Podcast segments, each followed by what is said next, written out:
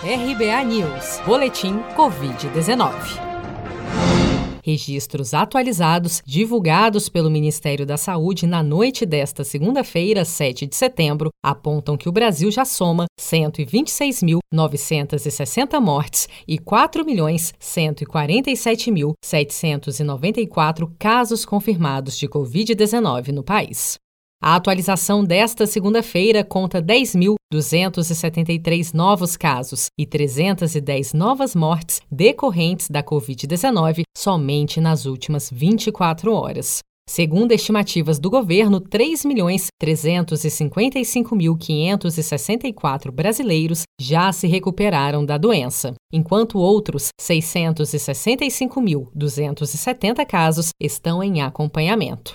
Os dados do balanço oficial de casos e óbitos por Covid-19, divulgados diariamente pelo Ministério da Saúde, mostram as confirmações feitas pelas secretarias estaduais de saúde desde as 16 horas da tarde do dia anterior, independentemente de quando tenham ocorrido. O infectologista Jacques Steinbock explica sobre os casos relatados de reinfecção pelo vírus SARS-CoV-2, causador da Covid-19. O PCR, ele simplesmente mostra a persistência de partículas virais e se você não, não sequenciou, não identificou exatamente qual era aquele vírus, a gente não tinha certeza, não se sabia se, se, isso, se isso não era, por exemplo, a persistência do vírus da primeira infecção.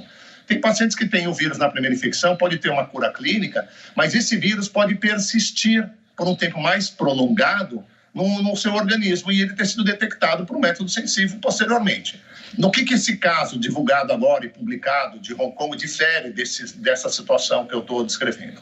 É que essa é a primeira vez na qual se, se detectou o vírus SARS-CoV-2, que é o vírus causador da Covid-19, mas um vírus diferente, ele foi sequenciado e a assinatura dele é distinta. São dois vírus distintos, provando, portanto, que houve sim uma reinfecção. Ou seja, um paciente que havia sido infectado em março né, por um vírus que foi sequenciado e identificado, ele teve uma nova infecção, apesar de assintomática, ele não teve sintomas nessa segunda infecção, mas ele foi documentadamente reinfectado por um vírus SARS-CoV-2, também um vírus causador da Covid-19, diferente daquele outro. A Índia ultrapassou o Brasil e se tornou nesta segunda-feira o segundo país do mundo com mais casos de Covid-19, de acordo com dados do Ministério da Saúde indiano.